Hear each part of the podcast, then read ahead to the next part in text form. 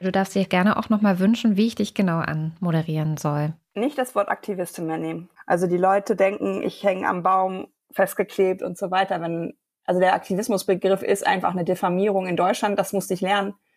Nachdem ich verstanden habe, warum ich manche Leute wohlwollend zu nennen, das auf gar keinen Fall. Mobilitätsexpertin, das ist halt auch Quatsch, finde ich, aber den Bullshit finden sie besser. Und ähm, ich stehe für eine inklusive, klimagerechte Verkehrswende. Oder Mobilitätswende, vielleicht sogar noch besser. Willkommen zur Wochendämmerung vom 29. April 2022. Wie angekündigt sind wir gerade im Urlaub, aber ihr sollt trotzdem eine interessante und lehrreiche Sendung an diesem Freitag bekommen, und zwar mein Interview mit Katja Diel. Katja Diel ist Autorin und Expertin für Mobilitätswende. Ihr kennt sie vielleicht von Twitter oder aus den Medien. Ihr Buch Autokorrektur Mobilität für eine lebenswerte Welt ist inzwischen ein Bestseller. Es plädiert für eine inklusive und klimagerechte Verkehrswende und ich freue mich sehr, dass sie mit mir darüber gesprochen hat, was das eigentlich genau bedeutet und wie das konkret gehen soll, insbesondere auf dem Land. Das alles haben wir in dieser Bonusfolge miteinander durchgesprochen.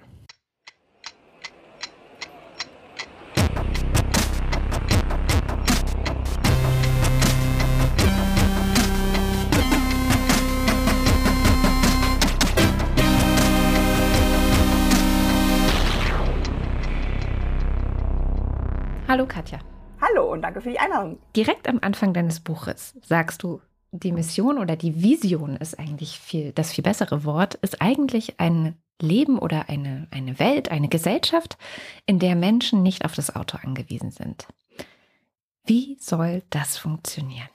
Ha, der erste Schritt ist tatsächlich, finde ich, dass man mal hinterfragt, und das habe ich ja bei 60 Personen, die ich interviewen durfte, gemacht. Willst du oder musst du Auto fahren? Mhm. Viele Menschen missdeuten aktuell das Auto als eine Lösung, weil sie denken, Gott sei Dank habe ich dieses Auto, damit kann ich mein Leben organisieren und alles funktioniert in dieser sehr hektischen und durchgetakteten Welt. Wenn aber dieses Auto mal nicht mehr im Leben wäre, weil wir krank werden, weil wir einen Job verlieren, weil wir vielleicht auch alt werden und ehrlich gesagt, die Pandemie hätte uns das ja auch zeigen können, wie schnell sowas unverschuldet passieren kann, dann wird es, glaube ich, bei vielen ganz schön eng. Mhm. Die nächste Frage, die ich gestellt habe, kann ein Mensch ohne Führerschein dein Leben führen? Das sind 13 Millionen Erwachsene in Deutschland. 13 Millionen Erwachsene in Deutschland haben keinen Führerschein, aus welchen Gründen auch immer. Und da haben ganz viele von den Menschen, die ich interviewt habe, gestutzt und haben gesagt, nö. Also Mensch ohne Auto oder Führerschein kann mein Leben nicht führen, weil es ist komplett auf dieses Auto angewiesen, was ich tue. Und das ist, glaube ich, der erste Schritt überhaupt zur Mobilitätswende anzuerkennen. Wir müssen dringlich diese Autozentrierung loswerden. Wir müssen dringlich die Privilegien, die wir dem Auto gegeben haben, sei es qua Raum, qua Geld, qua Emissionen, Lärm und Belastung, Tötung anderer Menschen, wir müssen das aufhören und müssen Gleichberechtigung auf der Straße schaffen. Und vor allen Dingen müssen wir unsere Räume zurückgewinnen, weil sowohl die Stadt als auch das Land waren mal gesund.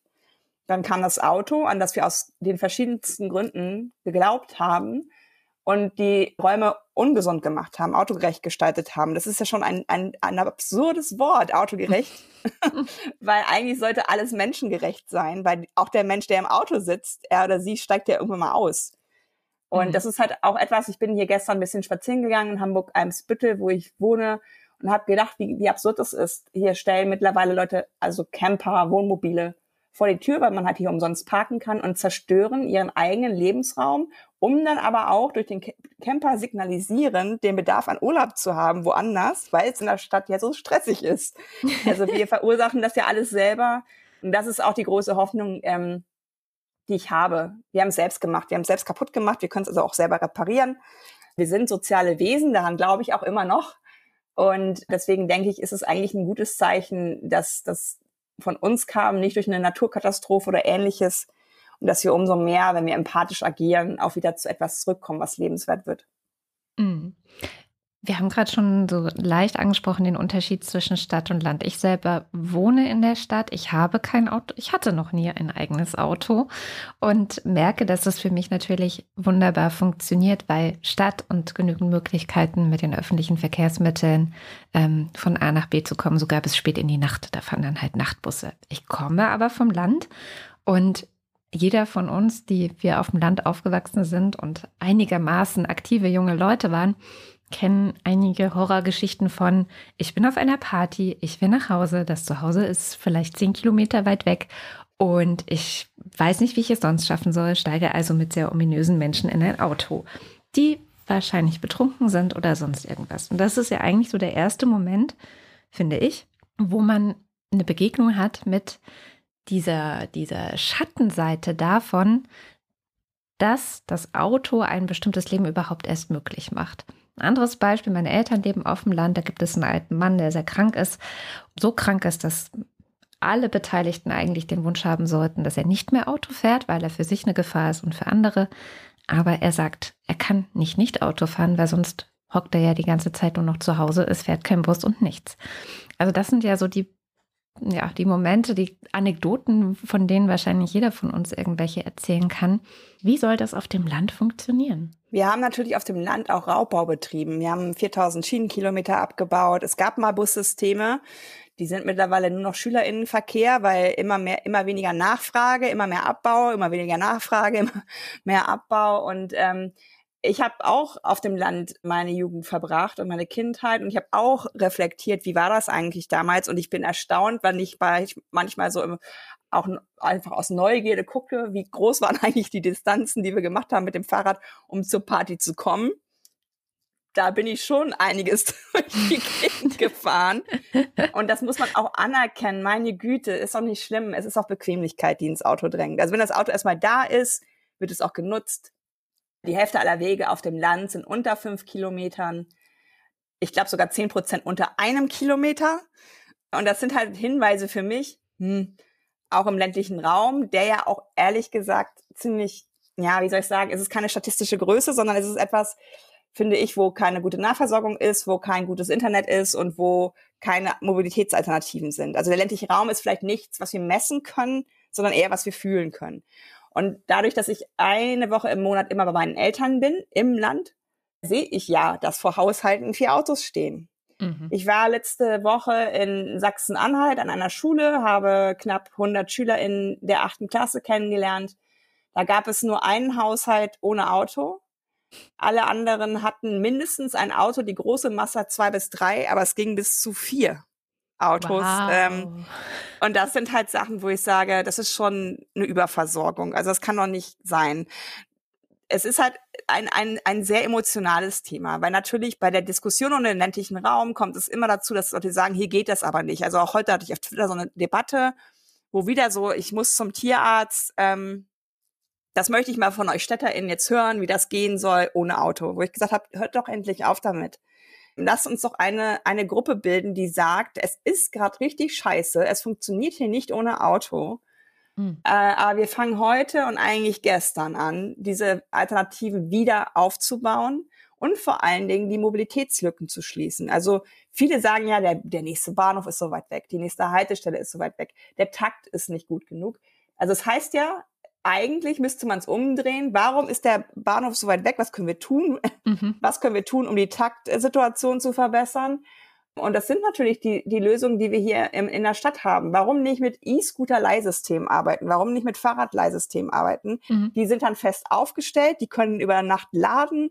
Da kommen die Leute aber, ohne dass sie jetzt das eigene Fahrrad, was ihnen eventuell geklaut wird, am Bahnhof stehen lassen, zum Bahnhof. Warum nicht diese On-Demand-Ride-Pooling-Systeme machen? Das ist ja der alte Rufbus, nur halt auf Datenbasis, den du per App, Telefon rufen kannst, dann wirst du abgeholt und dahin gebracht, wo du hin willst. Das sind ja alles Systeme, wo ich sage, wir dürfen nicht vergessen, Mobilität ist Daseinsvorsorge. Ich will gar nicht wissen, was mit diesen 13 Millionen Erwachsenen ohne Führerschein gerade in der Pandemie ist.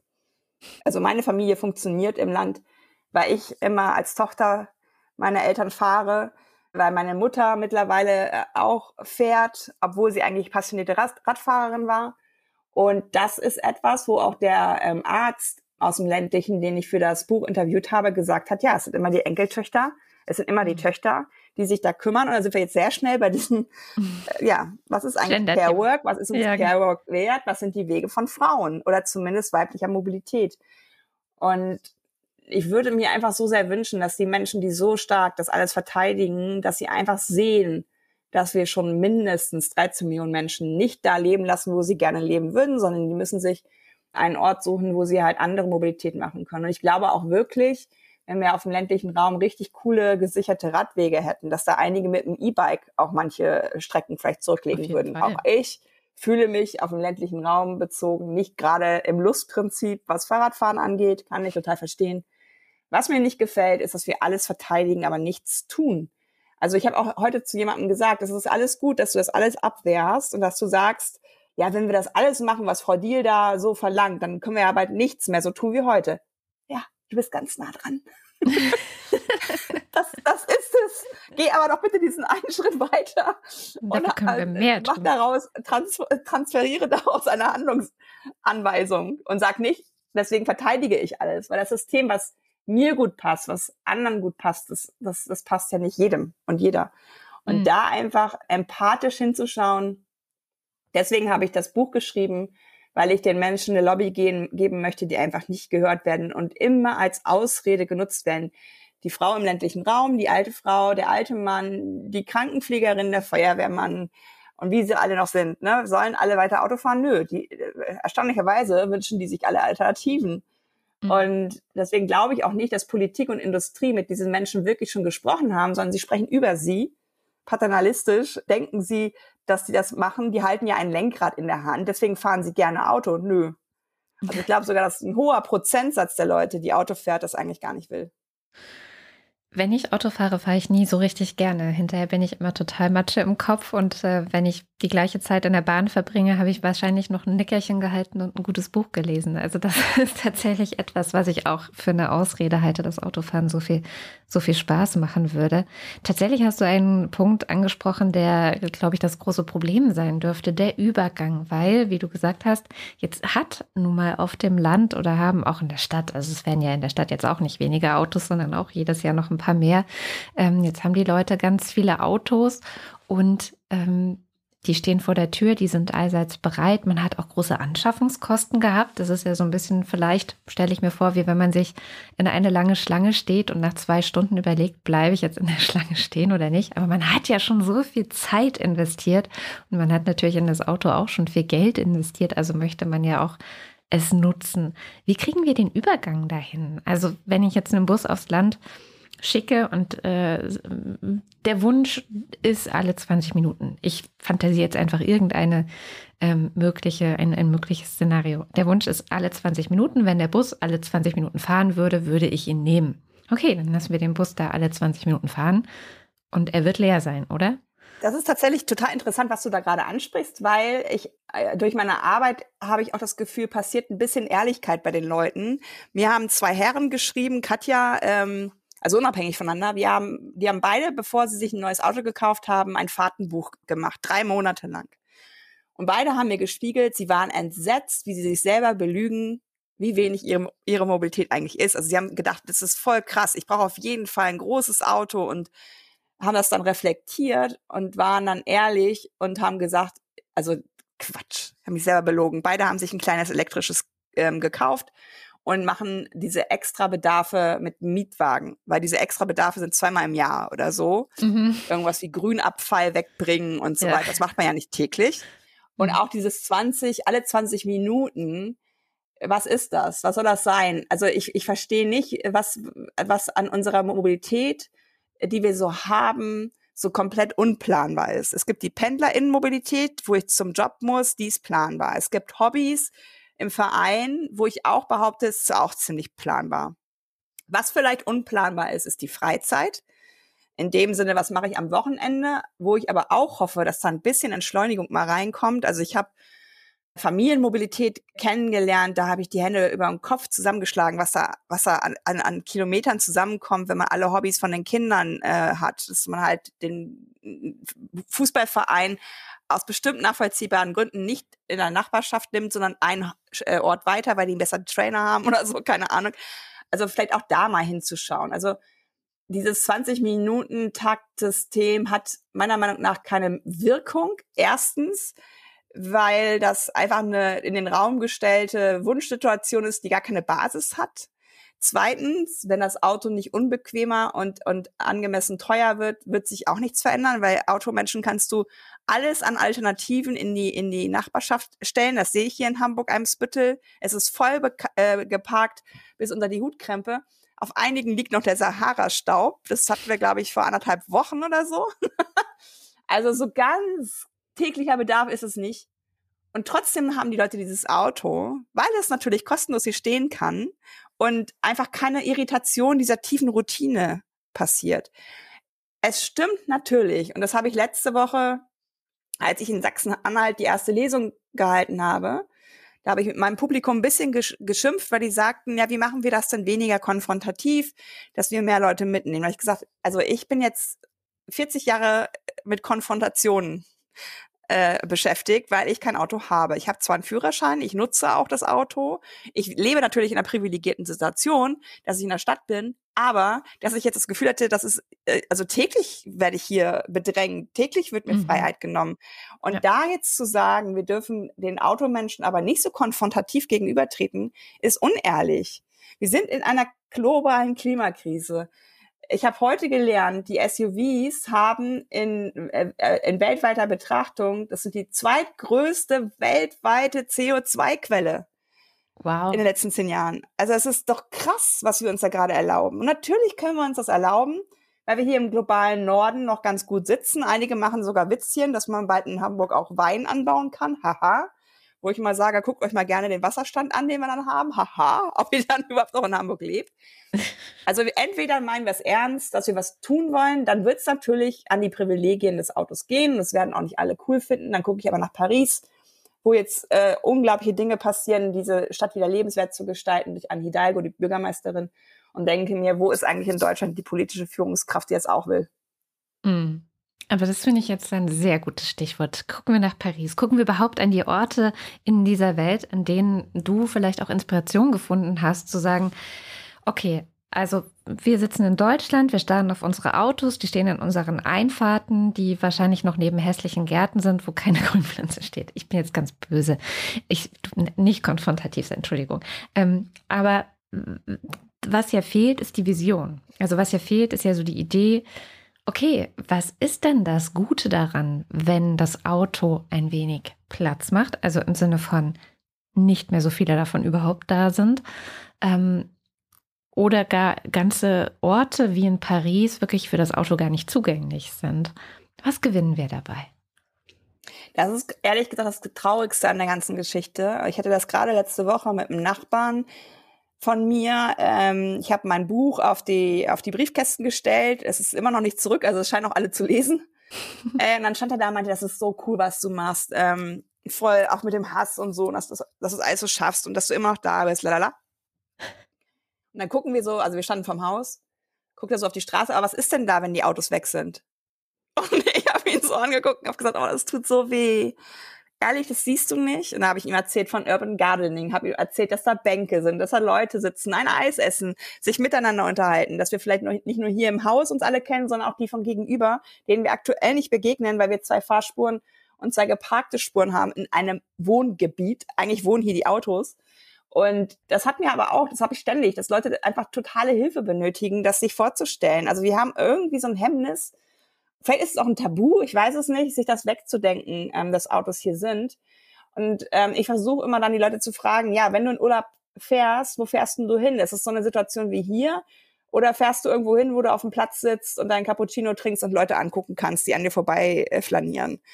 Ne? Und warum willst du den Urlaub nicht vor der Haustür haben? Warum, warum akzeptierst du so sehr, und das ist im, im, ländlichen Raum doch nicht anders. Also ich sehe bei meinen Eltern keine spielenden Kinder auf der Stra Straße, obwohl es eine Spielstraße ist, weil da Autos fahren. Äh, ich höre sie manchmal, weil sie in den Gärten sind. Und ich habe auch gelernt, dass 46 Prozent aller deutschen Kinder nicht täglich draußen sind, weil sie geschattelt werden vom geschlossenen Raum zu geschlossenen Raum. Hm. Wir haben den Kindern die Straße weggenommen. Da sind die früher groß geworden. Also auch ich bin noch mit mit meiner Bande durch die Gegend. Einer hat geklingelt, wir sind runter und wenn es dunkel ist, seid ihr bitte wieder zu Hause, war die Ansage. Mehr Ansage gab's nicht. Die Eltern waren wahrscheinlich auch erleichtert, dass sie uns nicht äh, ständig äh, beobachten mussten. Und ich glaube, das sind alles Sachen, an die, die wir uns so krass ähm, gewöhnt haben. Auch ich bin ja in den 70ern geboren und habe das nicht sofort hinterfragt, warum überall Autos sind, sondern ich habe sie gesehen wie so Stadtmobiliar, also wie so ein Baum, wie eine Bank. Die sind halt immer da, die Autos. Und irgendwann durch mein, durch mein eigenes Radfahrerinnen-Dasein habe ich das, glaube ich, hinterfragt, warum ich eigentlich immer so mit hochgezogenen Schultern und dann soll ich noch einen Helm und eine Warnweste und, und Blinker und überhaupt bin ich immer schuld, wenn ich angefahren werde, weil dann mhm. habe ich jetzt eigentlich nicht aufgepasst. Ja. Und dann habe ich irgendwann diese Reise so angefangen, habe gedacht, was ist das eigentlich und warum akzeptieren wir das und warum sind nicht längst schon alle laut? Das Auto immer eine Rolle spielen darf, aber eben nicht die Hauptrolle. Die Hauptrolle sollte der Mensch spielen. Und das ist was, ich habe ja mit Hermann Knoflacher, Professor aus Wien, auch einen Podcast machen dürfen. Der ist schon über 80, macht das seit 50 Jahren. Ja. Das war halt den Leuten versucht beizubringen. Und er sagt ja Virus-Auto. Und das ist, ist ja. jetzt durch Pandemie und so hat es nochmal vielleicht eine andere Bedeutung gewonnen. Aber er sagt, in dem Moment, wo wir ins Auto einsteigen, werden wir das Auto. Wir werden mhm. aggressiv, wenn uns Leute im Weg stehen. Wir werden aggressiv, wenn Leute vor uns 2 kmh zu wenig fahren. Wir werden aggressiv, wenn jemand vor uns diesen Parkplatz bekommt. Und wir akzeptieren, dass acht Menschenleben durch uns ausgelöscht werden jeden Tag, nämlich die Verkehrstoten. Mhm. Ja, es ist so ein bisschen wie brainwashed sein. Und natürlich, wie soll man sich etwas vorstellen können, was man sein ganzes Leben vielleicht gar nicht so richtig gesehen hat? Ähm, ich habe hier so einen Kalender, der ist ganz cool. Ähm, das ist der Friedrichshainer Geschichtskalender. Und da sind so Bilder drauf aus den Jahren, weiß ich nicht, hier 1903, 1924. Äh, was haben wir denn hier noch? 1917. Also so ganz alte Bilder aus meinem Kiez. Und ich finde das so wahnsinnig toll zu sehen, wie die Leute wirklich einfach auf den Straßen sind. Und da steht dann halt vielleicht höchstens mal ein Auto, wenn es hochkommt. Und tatsächlich wissen wir ja auch aus der Zeit, ich meine, es geht um Berlin. Und vor 100 Jahren haben in Berlin die Kinder auf der Straße gespielt. Völlig unvorstellbar heute. Also ich selber habe Kinder und als die noch klein waren, war das dann natürlich auch wieder so ein ähm, Frauending, Care-Arbeit man muss die erstmal zu dem nächstgelegenen Spielplatz bringen, sicher zu dem nächstgelegenen Spielplatz bringen, wenn der denn nicht ähm, gleich ums Eck ist. Und das ist natürlich eine wahnsinnige Betreuungsarbeit, die dann auch einfach nur deswegen anfällt, weil es kein sicherer Ort ist, draußen vor der Tür zu spielen. Ähm, und diese, diese Aspekte, ich versuche das auch mal mit Leuten zu diskutieren, ja, aber wie soll das denn gehen? Ja, aber wie sollen denn Leute dann zur Arbeit kommen? Oder wie sollen Leute denn dann zum Arzt kommen? Und auch die Frage wird mir oft gestellt, wie gehst du zum Arzt, wenn du krank bist? Weil ich habe ja kein Auto. Und natürlich ist mein Arzt ums Eck, ne? Und, und das sind ja immer solche Dinge, die auch aus meiner Kindheit ich noch kenne. Ich bin äh, in der DDR aufgewachsen, in dem kleinen Dorf, wo meine Eltern jetzt auch wieder leben gab es einen Konsum, einen kleinen Laden, in dem man alles bekommen hätte, was man bräuchte. Den gibt es nicht mehr. Es gibt auch keine Dorfkneipe mehr. Es gibt halt total vieles nicht mehr dort vor Ort, sondern man muss viel weiter fahren, um ja irgendwie ein gesellschaftliches Leben haben zu können. Das ist ja auch eines der Probleme. Damals war das Leben dort sicherlich noch ein bisschen lebenswerter, als es jetzt ist. Und ich habe tatsächlich keinen Drang, äh, also ich würde ins ländliche ziehen, auf einen einsamen Kotten, aber nicht auf diese Zwischenstufen. Also da, wo meine Eltern wohnen, das ist einfach nichts für mich, weil du halt so gezwungen bist. Und dann, also die, die also ich habe da Radwege gesehen, ich habe also ich habe laut laut gelacht. Da war das Piktogramm gerade so reingefügt. also dieses standardisierte Fahrradsymbol hat ja. so mit den Vorder- und Hinterreifen so äh, wo ich denke, lass das dann lieber, weil das ist wirklich was, finde ich, das macht es eigentlich noch gefährlicher. Ja. Weil autofahrende Personen dann denken, naja, dann irgendwie denken die, das ist so eine magische Geschichte. Aber was du gerade schilderst, finde ich total spannend, weil äh, Jan, der als Graslutscher bei Twitter äh, mhm. äh, eine unglaubliche Reichweite macht und äh, unglaublichen Job auch macht, selbst der hat mir als Vater geschrieben, what the fuck? Ich habe da noch nie drüber nachgedacht, dass ich immer so brüllend durch die Stadt renne, ja. nur bis zur nächsten Ecke und so weiter. Er meinte, ich habe das noch nie hinterfragt. Ich hätte das noch nie hinterfragt, dass das ein Problem ist, dass meine Kinder immer limitiert unterwegs sind auf ihren Laufrädern oder was sie dann jeweils mhm. hatten. Und, und das ist halt das, meine Güte, das ist doch so, es ist doch so, also ich lade einfach immer dazu ein, zuzugeben, zu sagen, ich habe das so noch nicht gesehen. Und das ist, glaube ich, auch das Größte an der, an, der, an der Transformation, dass bestimmte Personen an den Hebeln der Macht sagen müssten, fuck, ich lag, ich lag falsch, äh, was können wir tun? Wir müssen zugeben, dass wir bestimmte Fehler gemacht haben aufgrund falscher Annahmen die wir gemacht haben. Natürlich fühlte sich das wahrscheinlich, also es ging ja eh mit dem Auto, nach dem Krieg sind alle Rad gefahren.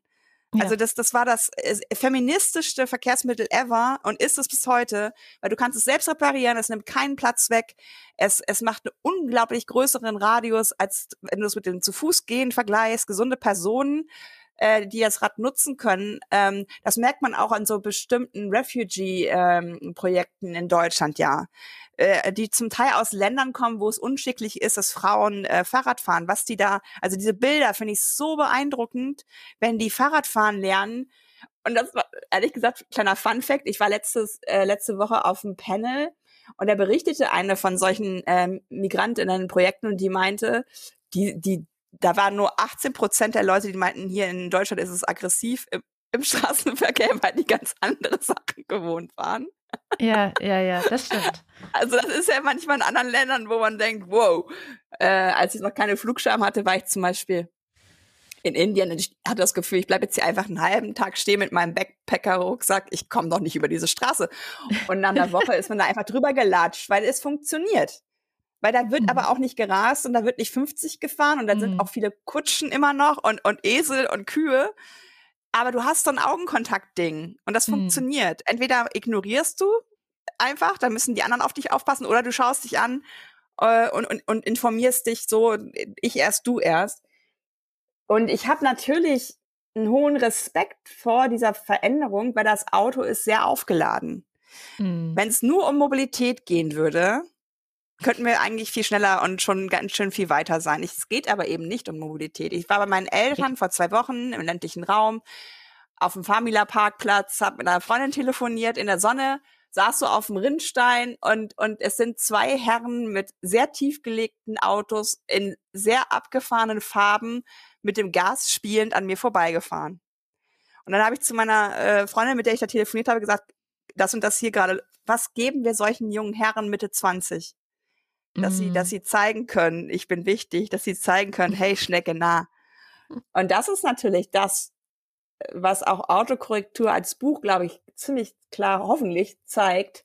Da ist ganz schön viel noch im Untergrund mhm. an gesellschaftlicher Transformation, bevor wir erst über Mobilitätswende sprechen können. Deswegen ist es nicht Mensch, es ist nicht technisch, es ist menschlich, es ist anerkennend, dass das jetzt schon nicht allen passt obwohl wir gerade so tun, als wenn es allen passt und Katja und andere wollen uns vertreiben. Und natürlich ist es innerhalb und eingebettet in dieser Klimakrise auch eine sehr hohe Verantwortung, die wir da haben. Aber was du ansprichst, ist ja im Grunde Identitätspolitik. Also es ist ja schon so dieses, ich brauche mein Auto, um überhaupt die Person sein zu können, die ich glaube zu sein. Das ist einfach ein Teil meiner Identität, das ist Freiheit, das ist ähm, ja, Status vielleicht auch, je nachdem, was für ein Auto man hat, kann man darüber ja sehr viel ausdrücken. Und das wegzunehmen ist ja ungefähr genauso schwierig, wie es vielleicht früher war oder ist vielleicht auch so eine Hürde, die wir da erstmal überwinden müssen. Früher, als ich angefangen habe zu arbeiten im Bereich Gastronomie, kann man sich heute nicht mehr vorstellen, haben in den Restaurants die Leute beim Essen geraucht.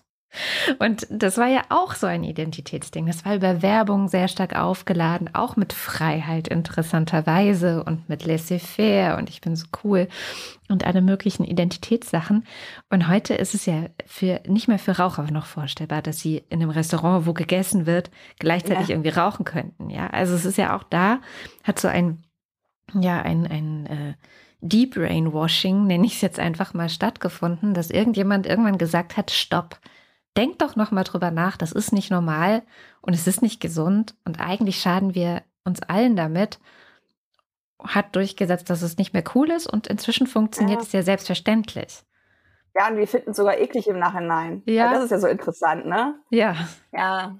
Ich glaube auch wirklich, dass es äh, auch ein Zeichen dafür ist, ähm, natürlich ist es immer dieses, es, es wird nicht ohne Verbote funktionieren, in dem Sinne, ähm, dass Leute immer denken, dass Menschen, ähm, die kein Auto haben, keine Verbote schon längst spüren. Also ähm, wie soll es denn funktionieren, wenn wir nicht neue Regeln erstellen? Die ganze Straßenverkehrsordnung basiert darauf, dass dem Auto nichts passiert, dass das Auto Verkehrsfluss hat. Verkehrsfluss ist gleich Autofluss. Alle anderen müssen sich unterordnen, alle anderen müssen Raum abgeben, alle anderen haben keine eigenen Fahrspuren. Und das ist sowas, wo ich echt auch manchmal ein bisschen grell werde, dass behauptet wird, äh, ähm, es, gibt eine Gleichberechtigung auf der Straße. Der Mensch im Auto ist gerade mehr wert als der Mensch, der zu Fuß geht. Das sehe ich doch hier an einer, einer Gehwegqualität, an der Enge der Gehwege. Physical Distancing ist hier noch nicht mal möglich. Also in der Zeit, wo das alles noch nicht so war, wie, also ganz zu Beginn der Pandemie, sind wir da so rumgetanzt äh, teilweise, wenn dir jemand mit einem Kinderwagen entgegenkam, war klar, okay, jetzt gehe ich auf die Straße. Ne? Also das ist ja was, wo ich immer wieder denke, was, was, was glaubt ihr eigentlich, wie sich so ein Leben ohne Auto lebt? Und, und das, das ist reglementiert. Und jetzt auch mal zu reglementieren, dass wir gleichberechtigt werden und dass aber auch die Menschen im Auto nicht wichtiger sind als die Menschen ohne, das ist längst überfällig. Und mhm. deswegen denke ich auch, dass, die, dass diese Verkehrs- oder Mobilitätswende so lange dauert, weil wir diese Regeln aber auch nicht aufgestellt haben, weil wir keine Gleichberechtigung in der Straßenverkehrsordnung haben, weil wir schon beim Tempolimit nicht weiterkommen, äh, obwohl es einfach keine Nachteile hat. also, also, das ist jetzt so, was ich denke, Doch, wow. jemand könnte fünf Minuten später auf der Arbeit ankommen. Mhm. Da gibt es doch Was auch ja auch Berechnungen. ist, dass ne? dem nicht so ist, ja. Mhm. Ja, es ist ähm. halt alles, es ist halt alles auf einem Bereich von, von nicht kognitiv, nicht im Gehirn stattfinden, sondern eher was ähm, Emotionales. Ja, und Spiegel unserer Gesellschaft. Ne? Mhm. Also wenn, wenn, ähm, wenn Mobilität gesund ist, siehst du alle, die es in der Gesellschaft gibt, auch auf der Straße. Hier in Eimsbüttel ja. siehst du keinen mit einem Rollstuhl. Ganz mhm. selten Menschen ähm, mit einem Rollator. Äh, Menschen mit Kinderwagen gehen manchmal auf der Straße. Ne? Und das ist halt was, wo ich sage, da ist irgendwas krank an der Infrastruktur. Wenn wir nicht alle Menschen, die hier leben, auch in der Straße sehen, dann funktioniert das nicht, dann ist es dysfunktional. Und ich habe ja selbst gelernt und gucke jetzt auch ganz anders darauf, dass ich im vierten Stock ohne Aufzug wohne, weil ich ja auch mal alt werde. Mhm. Äh, habe ich schon ausgemalt, vielleicht gibt es irgendwann so Wurfgeschosse. Wenn man keine Aufzüge bauen kann, werde ich einfach in den vierten Stock geworfen. Nee, aber um ernst zu bleiben, es ist total wichtig, fußläufig Dinge erreichen zu können. Äh, soziale Teilhabe, dass man sich selbst ver versorgen kann. Aktuell ziehen Menschen vom Land in die Stadt, wenn der Ehepartner verstirbt. Und das, das kann auch nicht sein, dass, dass der, der Zulassungsschein für ein gutes Leben in, in Deutschland dass der Führerschein ist. Das ist nicht, das ist nicht okay. Das hast du sehr schön gesagt. Ich habe noch mal geguckt wegen des Platzes. Ähm, Quarks hatte da gerade eine schöne Übersicht auf Instagram, wie viel Platz Radfahrende in der Stadt Berlin haben. Also die ähm, beziehen sich hier auf Berlin. Und tatsächlich ist die Straße, also eine typische Berliner Straße, davon gehört 39 Prozent der Straße, also den den Autos äh, der Straße. Dann 19 Prozent sind Parkplätze. Wir haben also schon 58 Prozent nur für Autos. Dann gibt es 33 Prozent Gehwege, Fußwege. Das ist immerhin schon ganz, ganz okay, finde ich. Die aber auch AutofahrerInnen brauchen, um zum Auto zu kommen. Das stimmt, das stimmt. Aber ich finde, es gibt, es gibt andere Städte, wo das bestimmt weniger ist, wo also Gehwege sehr viel mhm. schmaler sind. Da bin ich ja in Berlin relativ froh, das ist noch ganz okay. Und dann, jetzt kommt die Zahl, drei Prozent gehört den Radfahrern. Drei Prozent. Mhm. Und so fühlt es sich auch oft an. Du hast es gerade gesagt, die Fahrradwege sind ja ganz oft, dass man so denkt, oh nein, vielleicht fahre ich da lieber nicht lang. Das ist ja gefährlicher, als wenn ich jetzt einfach auf der Straße bleibe, wo man dann wieder mhm. von äh, Autofahrern dann meistens angemeckert wird. Man soll gefälligst auf den Fahrradweg. Ähm, aber tatsächlich, ein bisschen was hat sich getan, zumindest in der Innenstadt und auch ein bisschen abhängig von Bezirksbürgermeistern wegen der Pandemie. Also als die Pandemie begonnen hat, hat Berlin einige Pop-up-Radwege, ähm, sprich ganze Autospuren einfach zu Radwegen umgelabelt. und das hat super funktioniert, weil auf einmal konnte man andere RadfahrerInnen auch überholen, ohne dass man sich selber gleich in Gefahr oder die Person selber äh, auch in Gefahr begeben hat. Und äh, auf einmal sind auch viel mehr Leute tatsächlich Fahrrad gefahren, weil natürlich ganz am Anfang alle wahnsinnige Angst hatten, sich anzustecken und nicht wussten, was passiert dann, sodass es richtige Pulks waren, die durch die Straßen gefahren sind. Also so richtige gerade zu den Stoßzeiten richtige Fahrradpulks. Und das Interessante war, dass die AutofahrerInnen angefangen haben, anders mit FahrradfahrerInnen umzugehen? Weil die waren ja jetzt viele. Und natürlich hast du dann einen ganz anderen Respekt. Du hast auch eine andere Aufmerksamkeit plötzlich für diese Leute, die in einem viel größeren, ja, wirklich Pulk dahergeradelt kommen, als wenn da nur so Einzelne da, da rumradeln. Also auch das, sobald es einmal passiert ist, also sobald einmal so dieses ein paar Leute machen einen Anfang, hat es ja ganz viele andere Effekte auch, auch psychologische Effekte, auch auf die AutofahrerInnen, die dann ähm, gezwungen sind, ein bisschen mehr aufzupassen. Und das ist auch ein total wichtiger Hinweis, den du halt gibst, ähm, dass ich durch mein Buch nochmal verstärkt gemerkt habe, die Menschen, die im Auto sitzen, aber es eigentlich nicht wollen, haben überhaupt keine Stimme, weil sie gar nicht verstehen, dass sie das adressieren könnten, dass, dass sie Auto fahren gegen ihren Willen. Die, die deuten das so, dass es eine Lösung ist. Also mhm. sie lösen gesellschaftliche Probleme, die wir haben. Und dazu gehört auch, dass Leute sich nicht trauen, Rad zu fahren in großen Städten oder auf dem Land. Die lösen diese Probleme, indem sie ein Auto fahren. Und da sind dann automatisch 300 bis 400 Euro ja gebunden, wenn man ehrlich rechnet. Ja. Und das ist halt eine riesige Ausgabe, die auch äh, bei den SchülerInnen, die ich eben schon genannt habe, die waren bis zu 500 Euro im Monat bereit, äh, für so ein Auto zu zahlen. Habe aber meiner Meinung nach gar nicht ein Gespür dafür, was man für 500 Euro äh, machen könnte an Alternativen. Ne? Mm. Und das ist halt auch etwas, was mich ein bisschen ärgert ähm, in der aktuellen Bundespolitik, Stichwort Tankgutscheine, Spritpreisbremse und so weiter. Also seit, seit immer schon, aber seit der Pandemie gehen wir weiterhin nicht an die Wurzeln ran. Also wir gehen nicht ran an Armut, wir gehen nicht ran an schlecht bezahlte äh, Pflegekräfte und geben denen mehr Lohn. Wir gehen nicht ran, dass die, die einfach so erschöpft nach ne, einem Tag auf einer Covid-Station eigentlich nur in einen Bus fallen wollen, dass sie noch Auto, aber Auto fahren müssen. Und das ist halt etwas, wo ich dann, weil wir ja schon da mal waren, äh, Paris hat ja angefangen, ähm, autofreie Sonntage einfach mal zu machen. Mhm. Äh, und so das Erlebnis von autofrei im Sinne von, ich finde es auch nicht autofrei, sondern Menschen, menschenzentriert. Ja. ja. So. Äh, und dann hat die Anne Hidalgo die, die Seine, den großen Fluss von Autos befreit. Das hat sich lange keiner vorstellen können, wie das dann da ist. Auf einmal ist da eine riesige Welle an FußgängerInnen und RadfahrerInnen und natürlich TouristInnen, äh, die okay. das auch super finden, weil das ist ja auch immer ein Aspekt, ne, Wertschöpfung zu halten. Und die Pop-up Bike Lanes in, in Berlin waren ja tatsächlich geplante Radwege, die man einfach vorgezogen hat mhm. und dann verstetigen konnte. Und das ist sowas, wo ich immer wieder staune. Also mich haben die auch so berührt, so kleine Kinder mit, mit ihren Helmen dann so auf so kleinen Rädern auf einmal mitten in Berlin zu sehen. Ja. Und das ist etwas, was mich total beflügelt. Und das ist komischerweise auch niemand, da gibt es niemanden, der sagt, will ich nicht haben.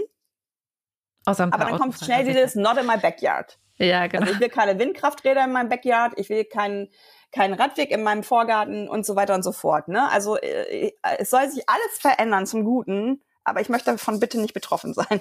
Und das ist ja das größte Problem, ähm, wo wir einfach ran müssen und anerkennen müssen, es ist was schiefgelaufen. Wir haben uns abhängig gemacht von einem es ist ja auch nur eins unter vielen. Also es ist, wir tun gerade so, als wenn wir nur im Auto unterwegs sein können. Das stimmt ja einfach nicht. Plus, dass es natürlich auch viel mit Gesundheit zu tun hat. Also es ist die zweitgrößte Mikroplastikquelle, ist, ist Reifenabrieb. Bis in die Arktis wird das nachgewiesen. Die Emissionen ähm, atme ich seit äh, immer schon ein, obwohl ich noch mhm. nie ein eigenes Auto besessen habe. Der Lärm, äh, der Raum, das sind alles Dinge, ähm, wo ich sage, wo ist hier ähm, das Recht auf Unversehrtheit und ähm, dass wir halt, ähm, die Würde des Menschen ist unantastbar, heißt es doch. Also warum blenden wir das in diesem System aus? Und ich weiß nicht, es ist doch schlimm genug, dass wir so krasse Krisen brauchen, um was zu verändern. Aber wenn wir die noch nicht mal nutzen, mm. dann verstehe ich uns allmählich wirklich nicht mehr. Das ist einmal die Klimakrise, einmal die Corona-Krise und jetzt ja ganz neu auch der Krieg in der Ukraine. Tatsächlich einen autofreien Sonntag habe ich so richtig zum ersten Mal auf dem Maidan erlebt, weil die in der Ukraine, in Kiew, sonntags die ganze riesige Straße neben dem Maidan einfach zugemacht haben und dann sind die Leute da flaniert und es war ganz großartig. Alle hatten auch Spaß. Es gab Paraden, man hat sich teilweise verkleidet. Also es war wie so ein bisschen Volksfest, nur war das halt jeden Sonntag der Fall. Also Menschen sind sich auch begegnet. Menschen haben ähm, miteinander gelacht, miteinander erzählt, äh, Kaffee getrunken. Es war irre viel los. Und ja, jetzt ähm, sieht Kiew natürlich leider ganz anders aus. Trotzdem diskutieren wir, hast du es gerade gesagt, über die äh, Spritpreisbremse, auch aus diesem Argument heraus, arme Leute müssten ja entlastet werden. dabei ist mein Gefühl, dass so viele arme Leute, die gar nicht wirklich ein Auto haben. Also klar, man könnte ja sagen, so wenn jetzt jemand wirklich äh, unter einer bestimmten Einkommensgrenze ist und auf das Auto aber gleichzeitig so angewiesen ist, dass man jetzt nicht von heute auf morgen umstellen kann, dann entlasten wir natürlich. Aber müsste man nicht eher Menschen mit niedrigem Einkommen entlasten, anstatt Menschen mit Auto? Also es wird das ja immer genau wieder so. auch meine Herangehensweise. Ja. ja, genau. Also das ist halt, das ist auch, es ist einfach so, also ganz ehrlich, es ist so unterkomplex manchmal, dass ich da schon fast körperlich mit staunt habe. Ja. Äh, also äh, Heizkosten werden noch steigen. Also da gab es ja jetzt auch schon die ersten Zahlen bei Twitter, was, was manche von ihren Abrechnungen da schon bekommen haben, wie es, wo es hingeht. Also es ist totaler Bullshit, immer nur auf diesen Spritpreis, der ein rein spekulativer Preis ist. Denn der Rohölpreis ist ja schon längst wieder gesunken, aber die Spritpreise sind noch oben. Und das ist ja auch die Entwicklung, die es weiterhin nehmen wird, weil es weitere Krisen geben wird, auch durch die Klimakatastrophe. Und da wird Sprit immer mehr in die Höhe getrieben werden. Natürlich, die wollen Geld damit machen.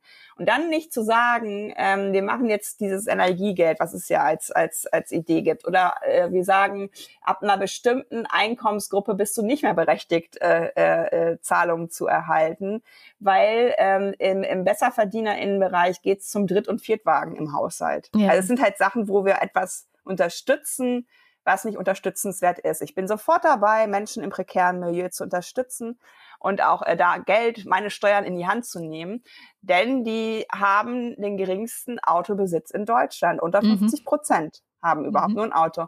Und die 300 Euro, die sie in ein Auto packen, äh, hätten sie bestimmt gerne für andere Dinge, wenn dann eine gute Alternative da ist.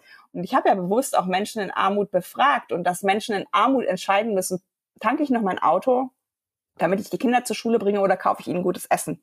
Ja. Das ist 2022 für mich keine Entscheidung, die ein Mensch treffen sollte in einem so hochentwickelten Land wie, Land wie dem unseren.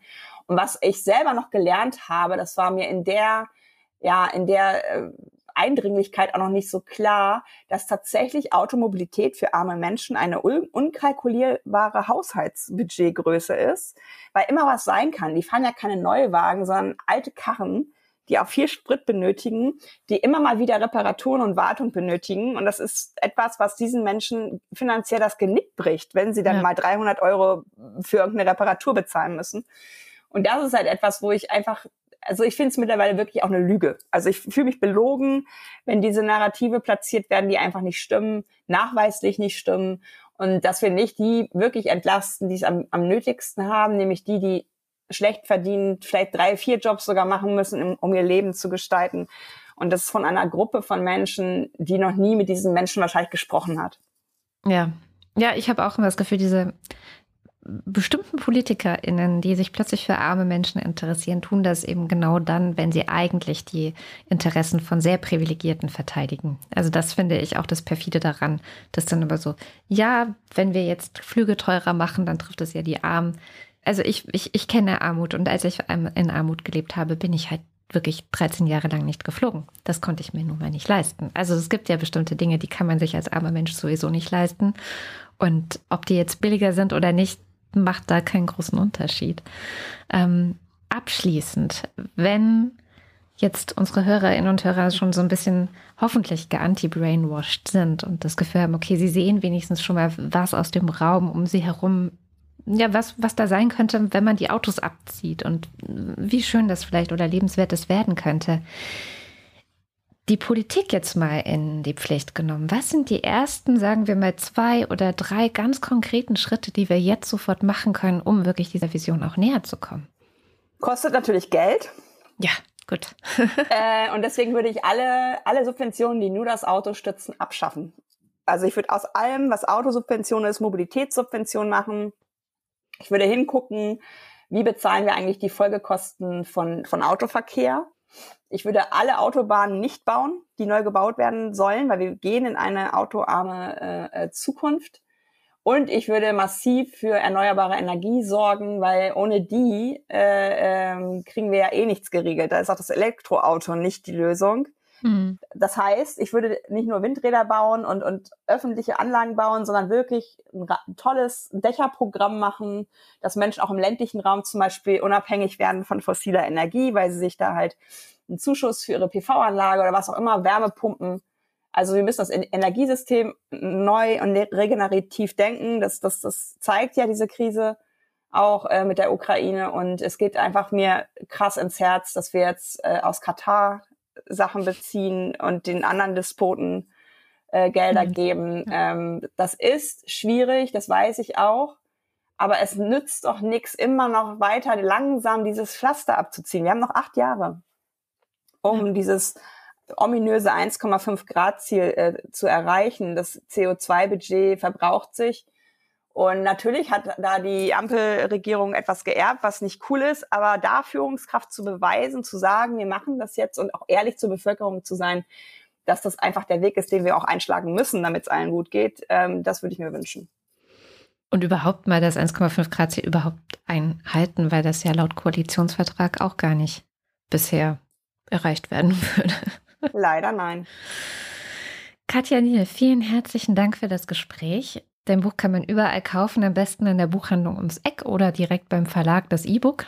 Gibt es auch schon ein Hörbuch eigentlich? Habe ich noch gar nicht geguckt. Oh, ich arbeite dran. Ich will das okay. so gerne machen und ich will auch eine englische Übersetzung. Falls sich jemand auskennt, der einen kennt oder die, gerne melden. Weil ich glaube tatsächlich, dass es auch barrierefreier ist, wenn man nochmal ein Hörbuch hat und in Englisch macht es, glaube ich, auch Sinn, weil wir mhm. ja mittlerweile. Klar, wir müssen als ganze Welt daran arbeiten. Genau. Das stimmt. Vielen, vielen Dank und alles Gute für dich. Danke dir für die Einladung. Hallo, hier ist Katharina Alexander mit dem Faktencheck. Ich habe noch zwei kleine Ergänzungen und eine Korrektur mitgebracht. Und zwar ähm, hat Katja dir ja gesagt, dass SUVs die zweitgrößte weltweite CO2-Quelle sind. Und die Zahlen dahinter wollte ich mir gerne noch mal ein bisschen genauer anschauen und habe dazu Daten von der Internationalen Energieagentur von 2019 gefunden, die belegen, dass die CO2-Emissionen aller SUVs weltweit zwischen 2010 und 2019 auf rund 0,7 Gigatonnen angestiegen sind. Und damit leistet eben diese SUV-Flotte den zweitgrößten Beitrag zum Anstieg der weltweiten CO2-Emissionen seit 2010. Nur der Ausstoß des Energiesektors ist in der Zeit noch stärker angestiegen. Dann habe ich mir nochmal angeschaut, ob wir bei einem Tempolimit von 130 auf der Autobahn wirklich schneller ans Ziel kommen würden. Und habe dazu ein, eine Studie gefunden, die ist schon ein bisschen älter, aus 2007. Und die bezieht sich auf einen 62 Kilometer langen Abschnitt auf einer brandenburgischen Autobahn zwischen zwei ähm, Autobahnkreuzen. Und Dort wurde 2002 ein Tempolimit von eben 130 eingeführt, weil es auf diesem Streckenabschnitt immer wieder zu Unfällen kam. Und dadurch kann man dort natürlich sehr gut die Werte vorher und nachher vergleichen. Berechnungen haben eben ergeben, dass in diesem Abschnitt, ähm, dass man den bei freier Strecke und einem konstanten Tempo von 130 in etwa 29 Minuten zurücklegen könnte. Und wenn man durchgängig 160 kmh fahren würde, wäre man am Ende sechs Minuten schneller. Das ist jetzt nicht so viel. Und man muss natürlich noch bedenken, dass aber man in der Realität nicht freie Fahrt hat und dass Studien zeigen, dass ein Tempolimit sich positiv auf den Verkehrsfluss auswirkt und es auch nicht so ähm, Staus aus dem Nichts gibt, wenn also keine Unfälle oder so passieren, sondern einfach nur Autos mit unterschiedlichen Geschwindigkeiten aufeinandertreffen, abbremsen müssen und sich dadurch dann Staus bilden. Ob es also tatsächlich einen zeitlichen Vorteil gibt, wenn man rasen darf, ist absolut fraglich. Und dann habe ich nochmal beim Fraunhofer Institut ähm, nachgeschaut und für Deutschland ist Reifenabrieb tatsächlich die größte Mikroplastikquelle. Das war es heute schon von mir.